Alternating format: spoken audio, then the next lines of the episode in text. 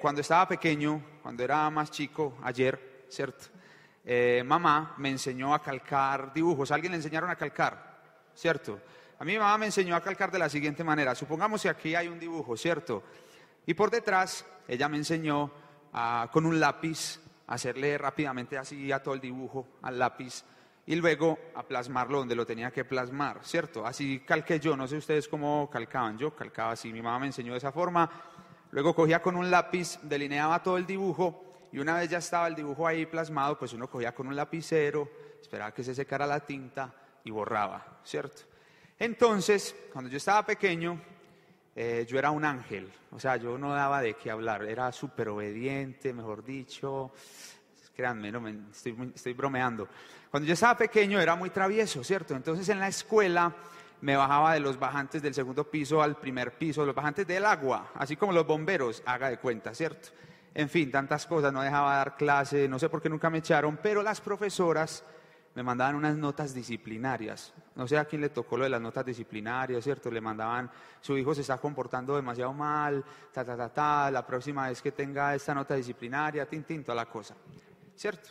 Entonces yo recordé que yo tenía una firma de mi mamá. Entonces adivinen qué dice. Yo cogí la firma de mi mamá y vea, ¿cierto? Y la calqué. Y eso me quedó una belleza. Entonces la profesora, cada vez que me mandaba una nota, ella veía que estaba firmada por mi mamá.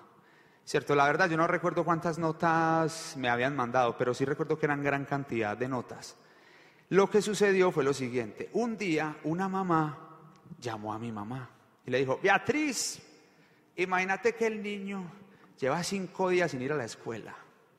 Entonces necesito que lo desatrases, porque yo sé que tu hijo sí va. Entonces cuando mi mamá cogió el cuaderno, adivinen qué vio. Ella también se desatrasó de las notas, ¿sí o no? Se desatrasó de las notas. Entonces, ¿por qué les quería contar esta historia? ¿Por qué lo hice? Quizás porque tenía miedo a un castigo, quizás porque tenía miedo a que me golpearan, quizás porque tenía miedo a que me sancionaran en la escuela. Pero todo eso son justificaciones, justificaciones, ¿cierto? Siempre me estaba justificando, desde pequeño me estaba justificando. Y cuando estaba preparando este tema, el Señor me mostraba, y yo le preguntaba, Señor, ¿qué quieres que hablemos? ¿De qué quieres que hablemos? Y Él me decía, no te justifiques. Y les quería contar esa historia porque hace poco una persona que amo muchísimo me dijo, Andrés, no te justifiques. No es tiempo de que te justifiques. Dios ya te justificó. Yo le decía, ok, Señor, vamos a hablar de esto. Vamos a hablar de la justificación. Y desde pequeño aprendí eso, ¿cierto? No vayan a hacer eso en casa, calquen otras cosas, pero no calquen las firmas de sus padres. Listo, una justificación es un argumento que apoya o sustenta una idea. En otras palabras, es una forma de explicar algo que sirve como complemento o aclaración a una afirmación. Eso es una justificación. ¿Cuántos han hecho trabajos para, para la universidad, cierto? Han hecho trabajos de grado, cierto? Siempre hay que hacer una justificación, explicar el por qué. Ahora, no estoy diciendo que justificarse sea algo malo, solo que si alguien no te pide que te justifiques, no lo hagas. No lo hagas, ¿cierto? Ahora estamos cantando una canción que se llama Alabanzas al Rey muy bonita por cierto. Pero esa canción siempre me ha llevado a mirar a los magos, que por cierto no eran reyes ni eran tres. La Biblia narra que eran unos magos. ¿Cierto? En el capítulo 2 del Evangelio de Mateo, en el versículo 1 y 2, muestran que ellos tenían claro hacia dónde iban. Quiero contextualizarlos en esto por lo siguiente. Ya les voy a explicar el porqué. Estos magos eran unos magos del Oriente, del Medio Oriente, y eran sacerdotes. Dice la historia que podían ser sacerdotes persas, pero ellos identificaron una estrella donde iban a ser quién? Jesús, el Salvador, ¿cierto? Lo impactante de la historia es que ellos, siendo sacerdotes de quizás otras culturas, entendieron que el rey del universo, el rey que había creado esa estrella, había nacido. Ellos no iban detrás de la estrella, ellos iban detrás del creador de la estrella. ¿Por qué les cuento esta historia? Porque ellos no se justificaron para ir hasta allá. Ellos dicen que fueron al rey Herodes, hablaron entre autoridades para poder ir a adorar a Jesús, a adorarlo. Ellos tenían claro a qué iban. No se preguntaron si sí tenían el camello bueno, o si iban en carro 4x4, o si tenían una comodidad. No, ellos la tenían clara. Ellos no se justificaron. Y en medio de que leía estos dos versículos, para entrar en materia, yo les quería contar un párrafo que el Señor me, me regalaba y me decía que escribiera. Y quiero entrar en materia con esto porque es bien importante. El Señor me regalaba este párrafo los días anteriores y decía lo siguiente. Quiero que por favor pongan mucha atención a lo que les quiero decir. Y es, hoy en día vemos cómo somos magos para criticar a los demás. Se nos olvida que unos magos vieron la estrella en el cielo y fueron a ejecutar aquello para lo cual fueron diseñados, adorar a Jesús.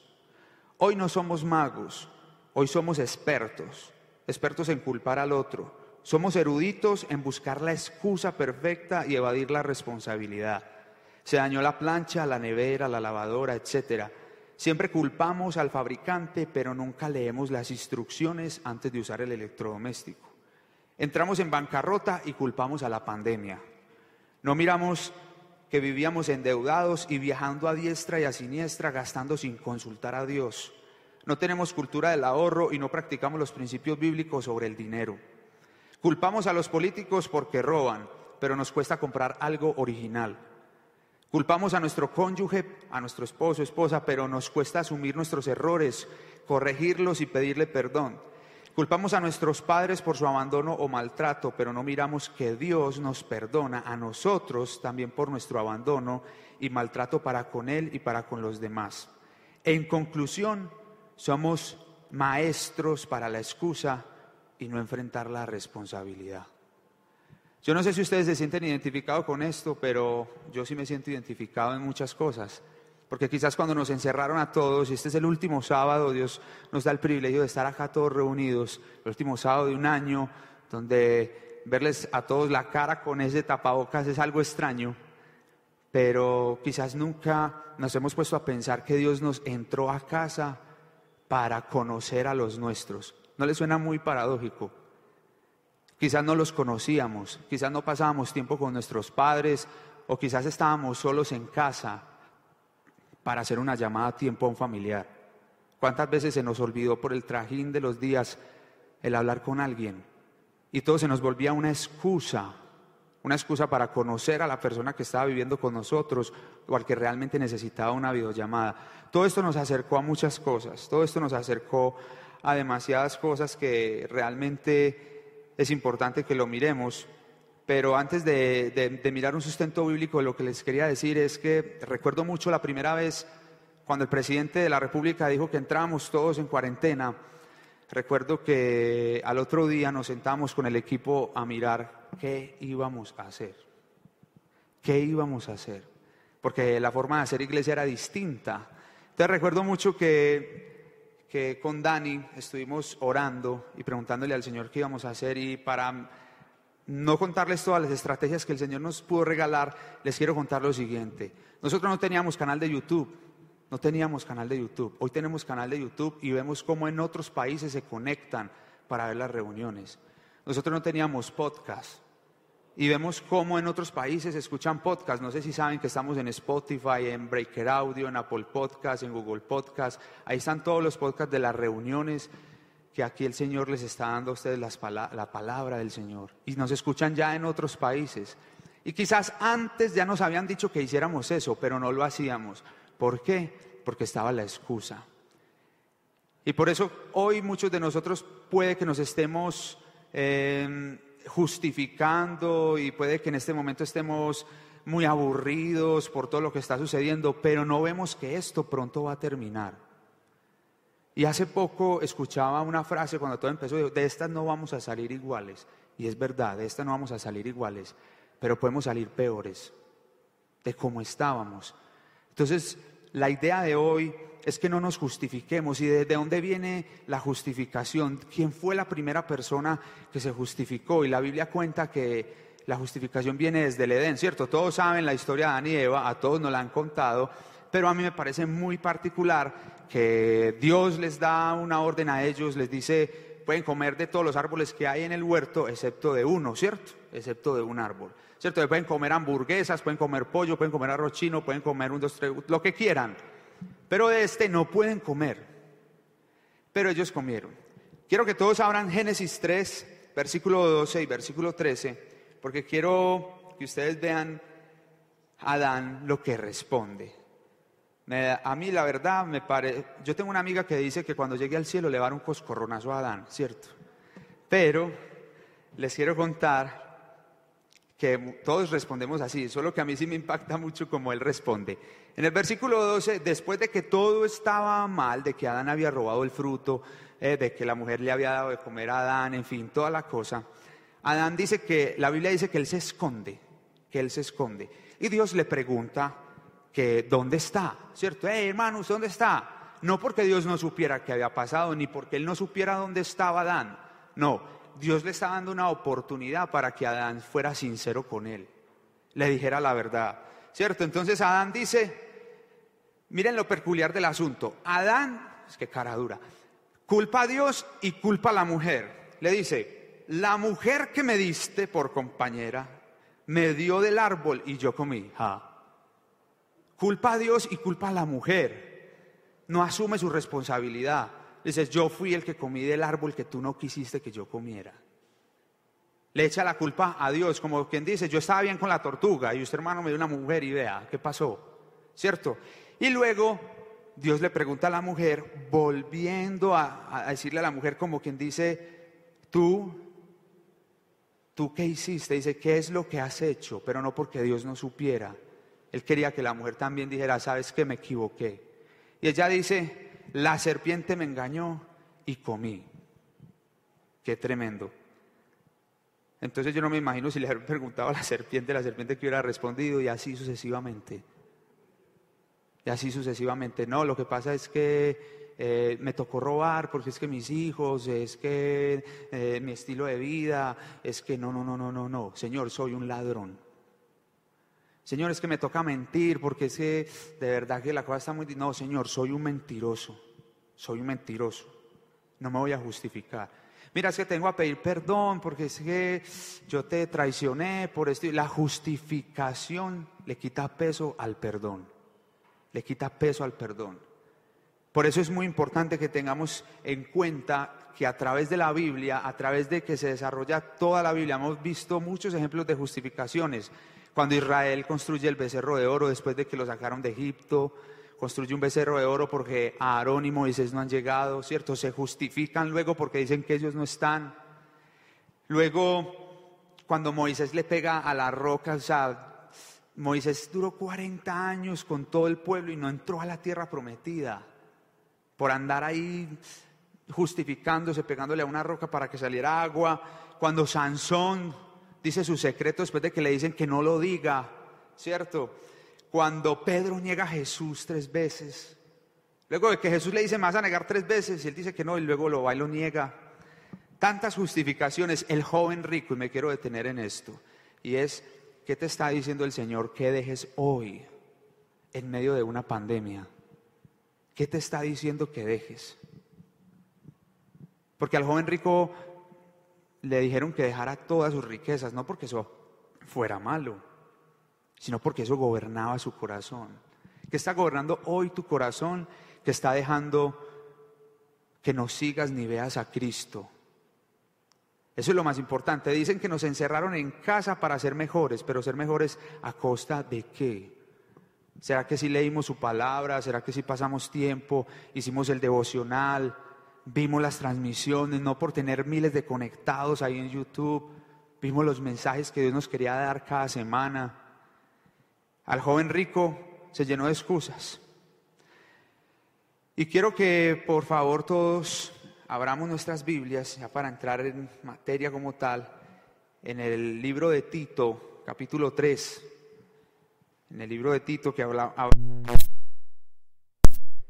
y entendamos algo, el por qué no justificarnos, el por qué entender que Jesús, aunque hace unos días estábamos hablando de su nacimiento, no sé quiénes de ustedes fueron conscientes de eso, de celebrar el nacimiento de Cristo, no solamente de darnos regalos y, de comer natilla, buñuelos, empanada, en fin, pan de jamón, ¿cierto Vicky? En fin, ¿cierto? Tantas cosas, pero Quiero que todos abramos ahí en el capítulo de Tito. Me dicen si ya lo tienen. Listo. Entonces dice el versículo 1, Del libro de Tito, Pablo le escribe a él y dice lo siguiente, recuérdales que se sujeten a los gobernantes y autoridades, que obedezcan, que estén dispuestos a toda buena obra. Versículo 2, que a nadie difamen, que no sean pendencieros, sino amables, mostrando toda mansedumbre para con todos los hombres. Porque nosotros también éramos en otro tiempo insensatos rebeldes, extraviados, esclavos de concupiscencias y deleites diversos. Concupiscencias son pasiones, propias pasiones, y deleites diversos, viviendo en malicia y envidia, aborrecibles y aborreciéndonos unos a otros. Pablo no se justificó. Quiero que nos detengamos en el versículo 3 y dice, nosotros éramos, y quizás muchos de nosotros hoy todavía somos, y saben que no importa, Él es fiel y justo para perdonarnos y librarnos de toda maldad. Él lo único que está esperando es que le reconozca, ¿sabes qué, Señor? Soy insensato, soy rebelde, me he extraviado, soy esclavo de mis propias pasiones y mis deleites diversos. Soy adicto a la marihuana, a la pornografía, al alcohol. El Señor quiere que tú lo reconozcas, no para que no porque Él no lo sepa ni porque quieras que se pongas a cuentas con Él, no, porque Él quiere que nosotros seamos conscientes de que debemos llamar a lo malo malo. Dice, somos maliciosos, envidiosos, aborrecibles. Nos aborrecemos los unos a los otros. Hoy leía una noticia en la revista Semana que dice que hay una familia poliamorosa. ¡Bum! Aquí estamos llegando. Poliamorosa con unos niños ahí en la foto. O sea, quiero contarles eso porque realmente si nosotros no reconocemos nuestros errores vamos a llegar a eso. Nunca nos vamos a saciar de algo más. Nunca nos vamos a saciar. Y siempre nos vamos a estar justificando, justificando por eso. Y vamos a llegar a esas noticias. La primera familia poliamorosa. ¿What? ¿Qué nos está pasando? Señor, esto es malo. Estoy estoy avergonzado por esto, no me voy a justificar, no me voy a justificar por lo que está pasando, soy envidioso, soy insensato. Versículo 4, pero cuando se manifestó la bondad de Dios nuestro Salvador y su amor para con los hombres, versículo 5, nos salvó, no por obras de justicia que nosotros hubiéramos hecho, sino por su misericordia, por el lavamiento de la regeneración y, la, y por la renovación en el Espíritu Santo versículo 6, el cual derramó en nosotros abundantemente por Jesucristo nuestro Señor. Y el 7, por favor, enmárquenlo, rayenlo, subrayenlo, que nunca se les olvide. Dice, para que justificados por su gracia viniésemos a ser herederos conforme a la esperanza de la vida eterna. Justificados por su gracia. Y me quiero detener ahí porque cuando nos justificamos estamos dando un paso a estafar al otro, a no decir la verdad. Y dicen que Jesús nos justificó por gracia. O quien de aquí es perfecto y, entiende que el Señor no lo justificó y que uno hizo todas las obras. A Él se le antojó justificarnos por gracia. En este momento recuerdo que Michael trae un montón de personas a conocer a Jesús, no a conocerlo a Él. ¿Cierto? Y cuando estamos en el parque Inflexión, quiero detenerme en ese momento de ver cómo Michael llevaba a estos jóvenes allí y cómo el último día la policía llegó y todos pensábamos que la policía había llegado porque estábamos, eh, los contextualizo, estábamos yendo con el movimiento Vía Impacto al Parque Inflexión, que es el parque conmemorativo a las víctimas del narcotráfico de la ciudad. Y, bueno, estábamos el último jueves, estábamos allí adorando al Señor, estábamos todo eso y llegó la policía. Entonces, como uno dice, bueno, estamos en un parque, no tenemos un permiso, la policía nos va a sacar. Y yo vi que el sargento, se, en todo caso, el Señor me decía como, ve y ora por él, ve y ora por él. El caso fue que nos acercamos, le dijimos que era lo que estábamos haciendo, que estábamos levantando un altar de adoración allí en el Parque Inflexión para para en cierta forma traer un ambiente de adoración en un lugar donde había sido generación de tanta violencia. Y eh, lo cierto es que yo le dije al sargento, queremos orar por ti en representación de toda la policía. Ustedes no se imaginan, yo estaba así por dentro, así, este hermano va a decir que nos vayamos. El caso es que Él nos dice, claro, claro que sí, y Él pasó al frente, todos levantamos nuestras manos hacia la policía, empezamos a orar por la policía, de, mejor dicho, eso fue impresionante porque yo lo veía a Él sonrojado, ya a punto de llorar, eh, les dimos eh, esa bendición que el Señor les quería dar oramos para que el abuso de autoridad terminara, para que nosotros respetáramos la autoridad. Y en fin, en todo eso, ¿por qué se los cuento? Porque en el momento de ir de las escalas hacia el sargento, yo le puse todas las justificaciones habidas y por haber al Señor. Todas. Yo no quería ir porque yo estaba muerto del susto. Yo no, ese sargento nos va a sacar de aquí.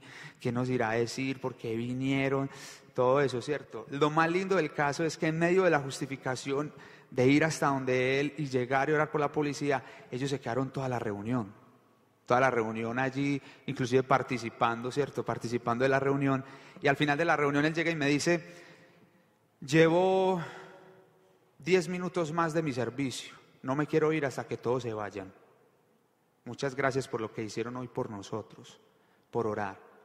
Y si ustedes ven cómo empieza este versículo, antes de juzgar y criticar al alcalde, al gobernador, a todos ellos, este capítulo dice, recuérdales que se sujeten a, los gobernantes y autoridades, que obedezcan, que estén dispuestos a toda buena obra. ¿Cuántos de nosotros hemos orado por el presidente? ¿O estamos llenos de justificaciones? Hoy que está de moda todo, que nos dejen en casa, quienes han orado por el alcalde de la ciudad. O hemos criticado y lo hemos juzgado y lo hemos señalado. Nos hemos llenado de justificaciones. ¿Quiénes han orado por las personas que les han robado? ¡Pum! Alguien te robó millones de pesos o te robó un bombombún. Oraste por esa persona. Entendiste que esa persona le robó a un hijo de Dios y que él también merece perdón y que debes orar por él. ¿Cuántos de ustedes han orado por esa persona que ha maltratado a alguien de su familia? Suena como, nos llenamos de justificaciones en una oración. Nos llenamos de justificaciones para que justificados por su gracia viniésemos a ser herederos conforme a la esperanza de la vida. ¿Saben qué hubiese pasado si Jesús hubiera justificado él? La salvación hubiese echado por tierra. Si él se hubiera justificado. Versículo 8. Palabra fiel es esta, y en estas cosas quiero que insistas con firmeza para que los que creen en Dios procuren ocuparse en buenas obras. Estas cosas son buenas y útiles a los hombres. Palabra fiel es esta, y en estas cosas quiero que insistas. Queremos que insistamos en este año que viene. Ahorita el 31 tenemos una reunión aquí muy especial de acción de gracias. Y queremos no solamente insistir en que vengan a este lugar, sino que vayan a la presencia de Cristo, no importa lo que haya pasado. Quiero ir concluyendo con algo porque quiero que tengamos un tiempo de oración y alabanza al final. Y es, Jesús, ¿dónde nació? En un pesebre. Pero eso se nos vuelve parte del paisaje. Uno, se quiere tirar como de aquí a allá. Eso se vuelve parte del paisaje. ¿Ustedes saben qué es un pesebre? ¿Alguna vez, han ¿Alguna vez han visto en la historia que era un pesebre en la época de Jesús? Donde comían los animales, literalmente ahí podía estar oliendo a estiércol. No sé si a María le aplicaron la epidural o si María estaba en una camilla, en fin, si le llevaron la merienda, no lo sé. Pero Dios, ¿por qué decidió nacer ahí? Estos días había una frase de C.S. Lewis que decía, había una vez en el mundo un establo y en ese establo alguien más grande que el mundo. Pero el más grande de todo el universo decidió nacer en un pesebre, en una situación precaria. Fue carpintero. ¿Alguien aquí ha trabajado la carpintería? Sebas. Andrew. Y no es fácil, ¿cierto? Y fue carpintero y creció y no creció quizás con las mejores comodidades, pero cuando estaba en la cruz, dice la Biblia que él aprendió obediencia y obediencia hasta la muerte y muerte de cruz. Pero cuando estaba en la cruz, él no empezó a decir, Señor, yo que nací en un pesebre, qué pedacito de mí, yo que estoy súper mal, ¿cierto? Ay, no, lo peor, y mírame, claro, no. Él no se justificó, Él te justificó y nos justificó a nosotros. Y no sé si eso se puede volver parte del paisaje. A veces como que, ah, sí, Jesús me justificó. No, estamos entendiendo la magnitud de la justificación de Cristo. Él se murió a sí mismo. Él podía haber estado tranquilamente allí antes de llegar a un pesebre. Para nosotros suena muy lindo porque uno, el pesebre le pone lucecitas, en fin, todas las cosas. Pero es que eso era un mierdero. Lo peor, ¿quién quiere que su hijo nazca en un pesebre? Todos los que son padres aquí quieren que su hijo nazca en un pesebre. Pero él decidió nacer ahí humilde, crecer, morir, resucitar por todos nosotros. Lo que quiero que entendamos hoy es que más allá de la justificación que nosotros nos podamos eh, defender, es entender que Él no se defendió. Y quiero que todos abran sus Biblias en un versículo que tiene una profundidad hermosa y es Isaías 53.7, que todos puedan abrir ahí su Biblia y leamos lo siguiente. Isaías 53.7. ¿Alguien ha estado angustiado en pandemia? No. Pues miren, Jesús también estuvo angustiado. Mire lo que dice este versículo. Dice, angustiado él y afligido. No abrió su boca. Como cordero fue llevado al matadero y como oveja delante de sus trasquiladores. Enmudeció y no abrió su boca. Tremendo. Se los voy a volver a leer. Angustiado él. Jesús también estuvo angustiado. No solamente nosotros cuando nos metieron a la casa con televisor de 40 pulgadas o, con un vecino que nos ayudó a, tener mercado porque no teníamos. No, no, no. No solamente por eso. Él estaba angustiado, dice, y afligido. Abrió su boca, no abrió su boca como cordero fue llevado al matadero y como oveja delante de sus trasquiladores, enmudeció y no abrió su boca.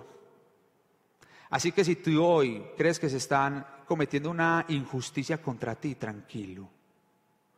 Jesús no abrió su boca. A no ser de que un juez te pida que te defiendas, no abras tu boca.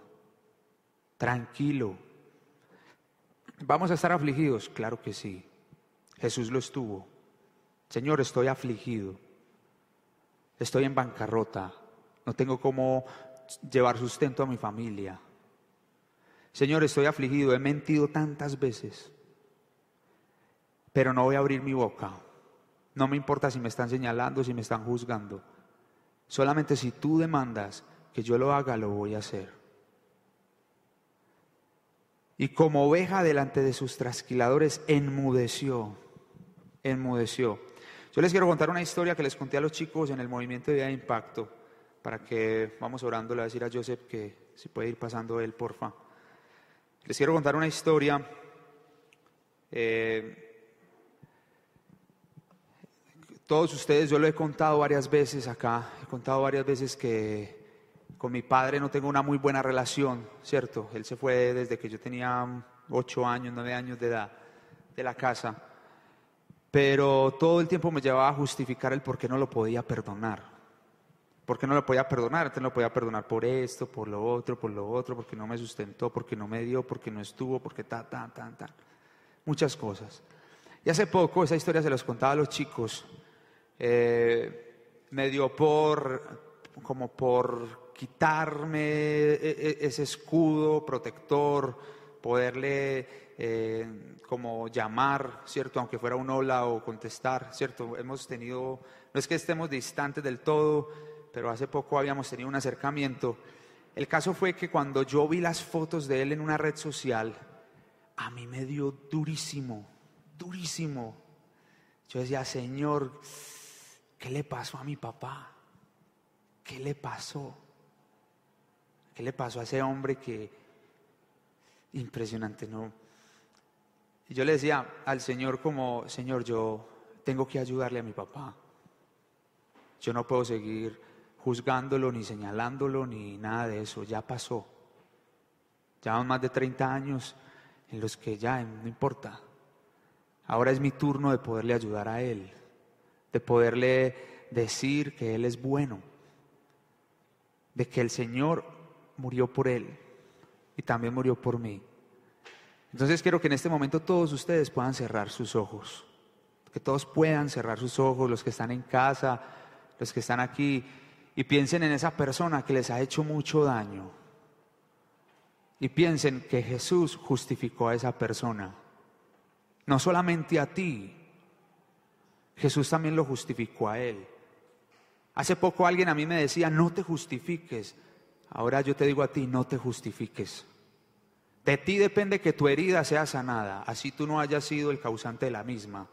Depende de ti, de que vayas en este momento a los pies de Cristo, que en este momento tú, tú puedas imaginar un altar precioso, un altar precioso y que te imagines a Cristo en ese altar y que así como yo pude perdonar a mi papá no porque vi unas fotografías, sino porque se me quitó ese velo, tú en este momento puedas llevar a ese altar a esa persona.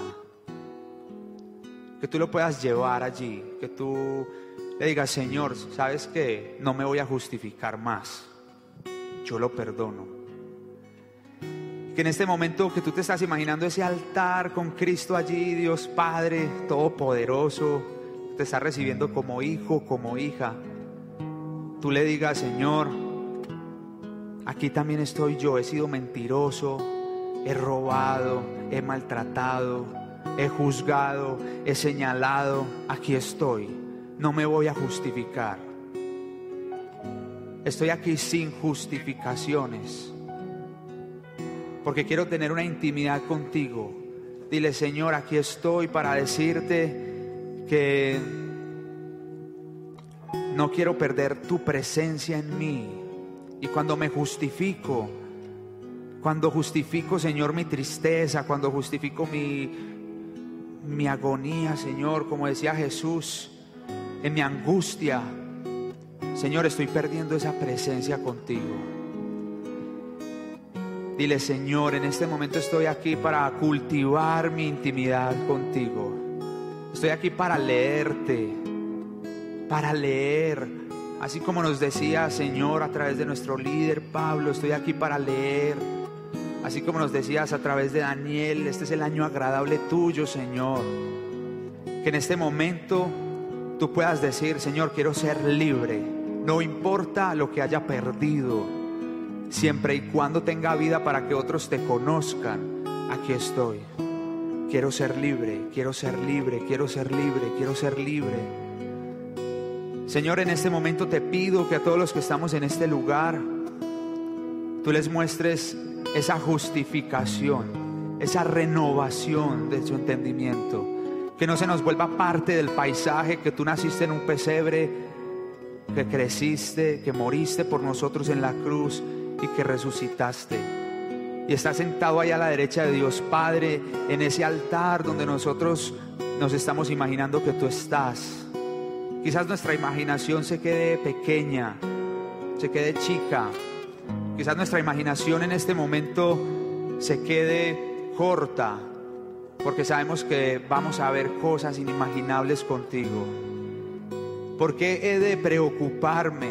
No es asunto mío pensar en mí, asunto mío es pensar en Dios. Es cosa de Dios pensar en mí. Padre, en este momento quiero que traigas tu paz traigas tu paz a los corazones. No tuvimos que hacer absolutamente nada, Señor, para la justificación. Absolutamente nada, Jesús. Tú nos justificaste. Dios, gracias porque ves a Jesús en mí. Dile Jesús, Dios, tú ves a Jesús en mí. Gracias por eso. Gracias te damos, Padre Santo. Señor, gracias Jesús. Quiero contarles algo y es que te puedas poner de pie que de pie podamos adorar a Jesús, todos los que estamos aquí disfrutando, adorando, tú en tu casa que te puedas poner de pie y disfrutar. Quiero contarles algo en, estos días, en medio que hacía esta oración, que sabía que el Señor me había dado el privilegio a través de nuestros pastores de poder estar en este lugar. Yo le decía, Señor, ¿por qué yo? Y el Señor me dijo, tú eres mi sueño. Tú eres mi sueño. Eso me partió en dos. Yo quiero decirte, el Señor te está diciendo que tú eres su sueño. Tú eres el sueño de Dios. ¿No les parece muy hermoso?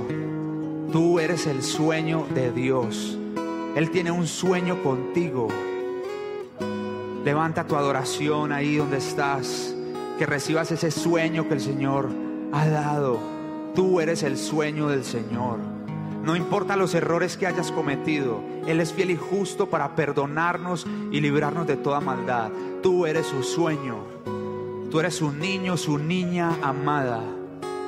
Él murió por ti y pagó un precio muy alto. Señor, tú eres bueno. Levanta tu adoración en casa.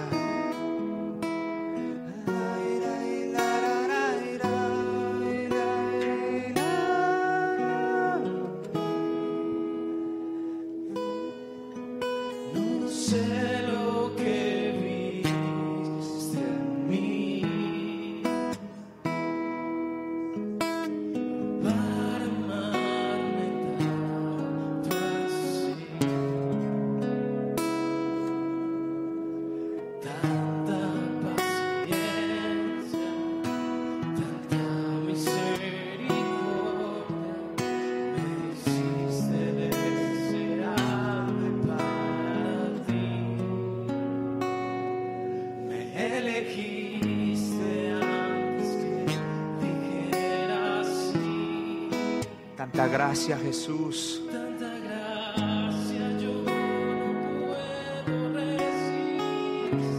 Me llamaste, Jesús. Me llamaste por mi nombre. Me compraste con tu sangre.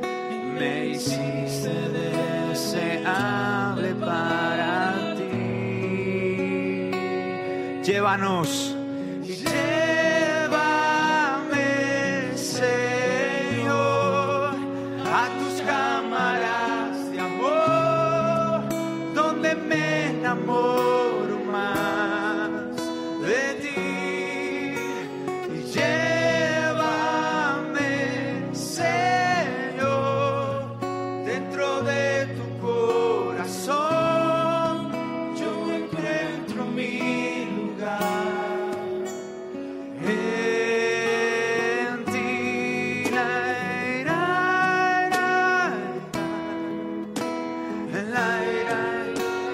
Jesús, sopla aliento de vida, Señor, sobre huesos secos. Te cantamos, Dios. Tú eres fuente de vida. En este momento nadie está muerto aquí. Todos cobran vida contigo. Tú eres Dios de salvación. Tú eres Dios de sanidad, Jesús. No sabemos, Dios, no lo sabemos. No sé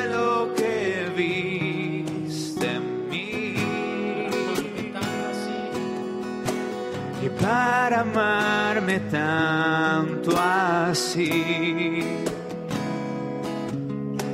de tanta paciencia, tanta misericordia, me hiciste deseable para ti. Me elegiste antes que dijera sí. Tanta gracia yo no puedo resistir. Me llamaste por mi nombre, me compraste con tu sangre y me hiciste deseable para ti.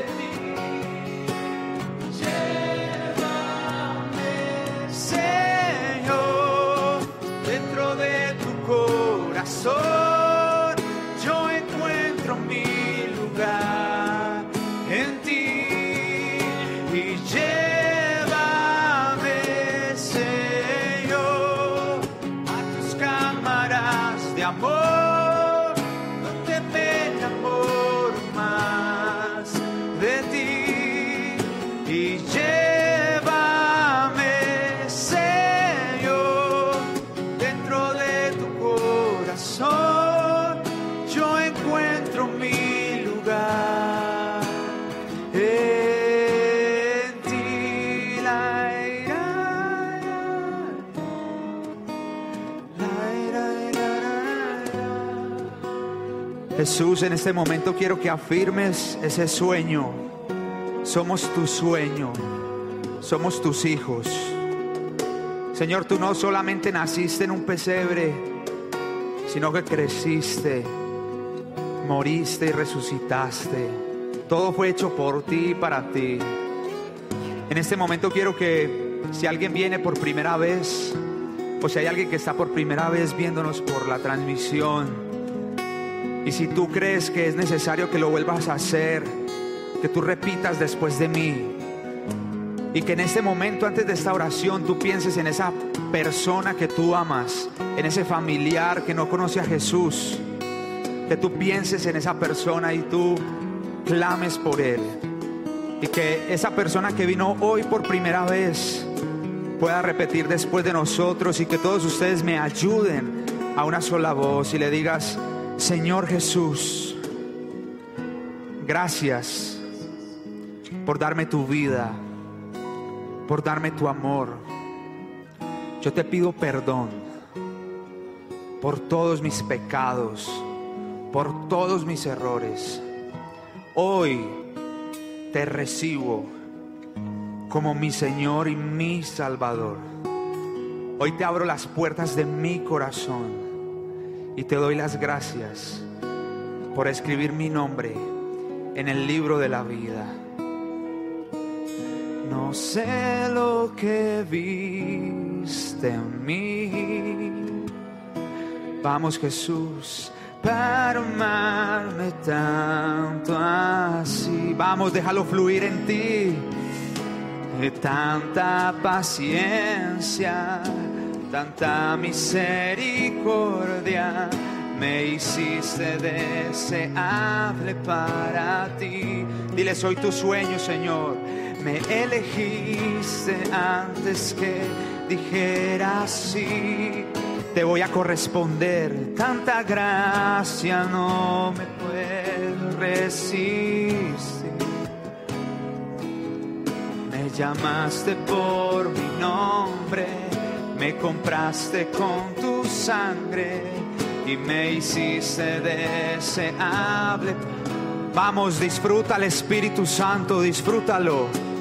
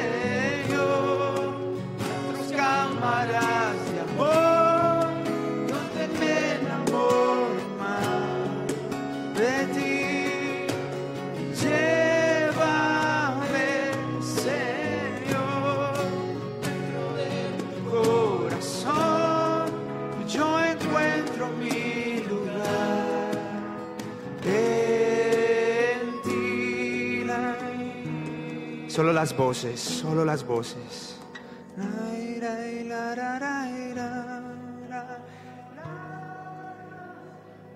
Vamos a sacrificio de alabanza, solo tu voz.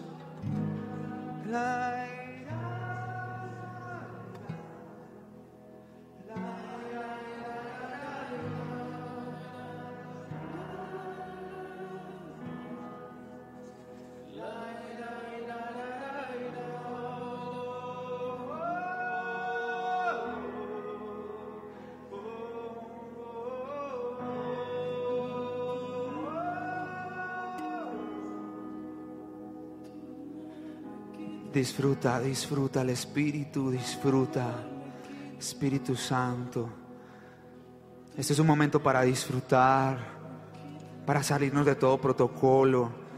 Disfruta al Espíritu Santo. Su amor, Señor, es tu amor. Tu amor está en este lugar, tu amor. Disfrútalo. Él está sanando, está sanando, está sanando. Él está recordando que te justificó, que te amó, que te ama y te amará todos los días. Tú eres su hijo, tú eres su hija, tú eres su sueño. Encontramos nuestro lugar en ti, Jesús. Disfrútalo, disfrútalo, cántale, que salgan nuevas melodías de ti. Señor, clamamos por los que están enfermos, Dios, están sanando, se están sanando en el nombre de Jesús. Creemos en la sanidad que estás impartiendo en este momento, están sanando, Señor. Te ponemos en tus manos, Dios, a todas las personas que están en este lugar. Vamos, disfruta el Espíritu Santo, disfruta.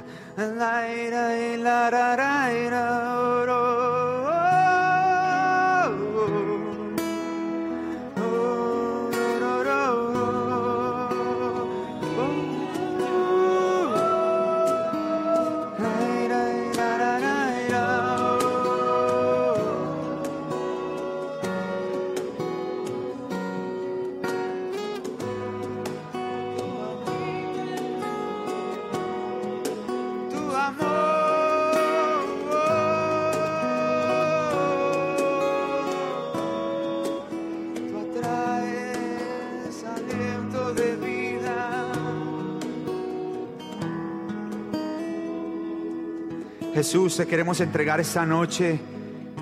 Queremos vivir esto contigo todos los días en nuestra habitación. Y tú que ves en lo secreto, recompensarás en público, Señor. Te damos toda la gloria, Jesús. Tú eres bueno. Tú eres bueno. Todo sentimiento de inadecuación se va en el nombre de Jesús. Tú eres bueno, Señor. Te alabamos, te bendecimos y te damos, Señor, toda la gloria en el nombre de Cristo Jesús. Amén.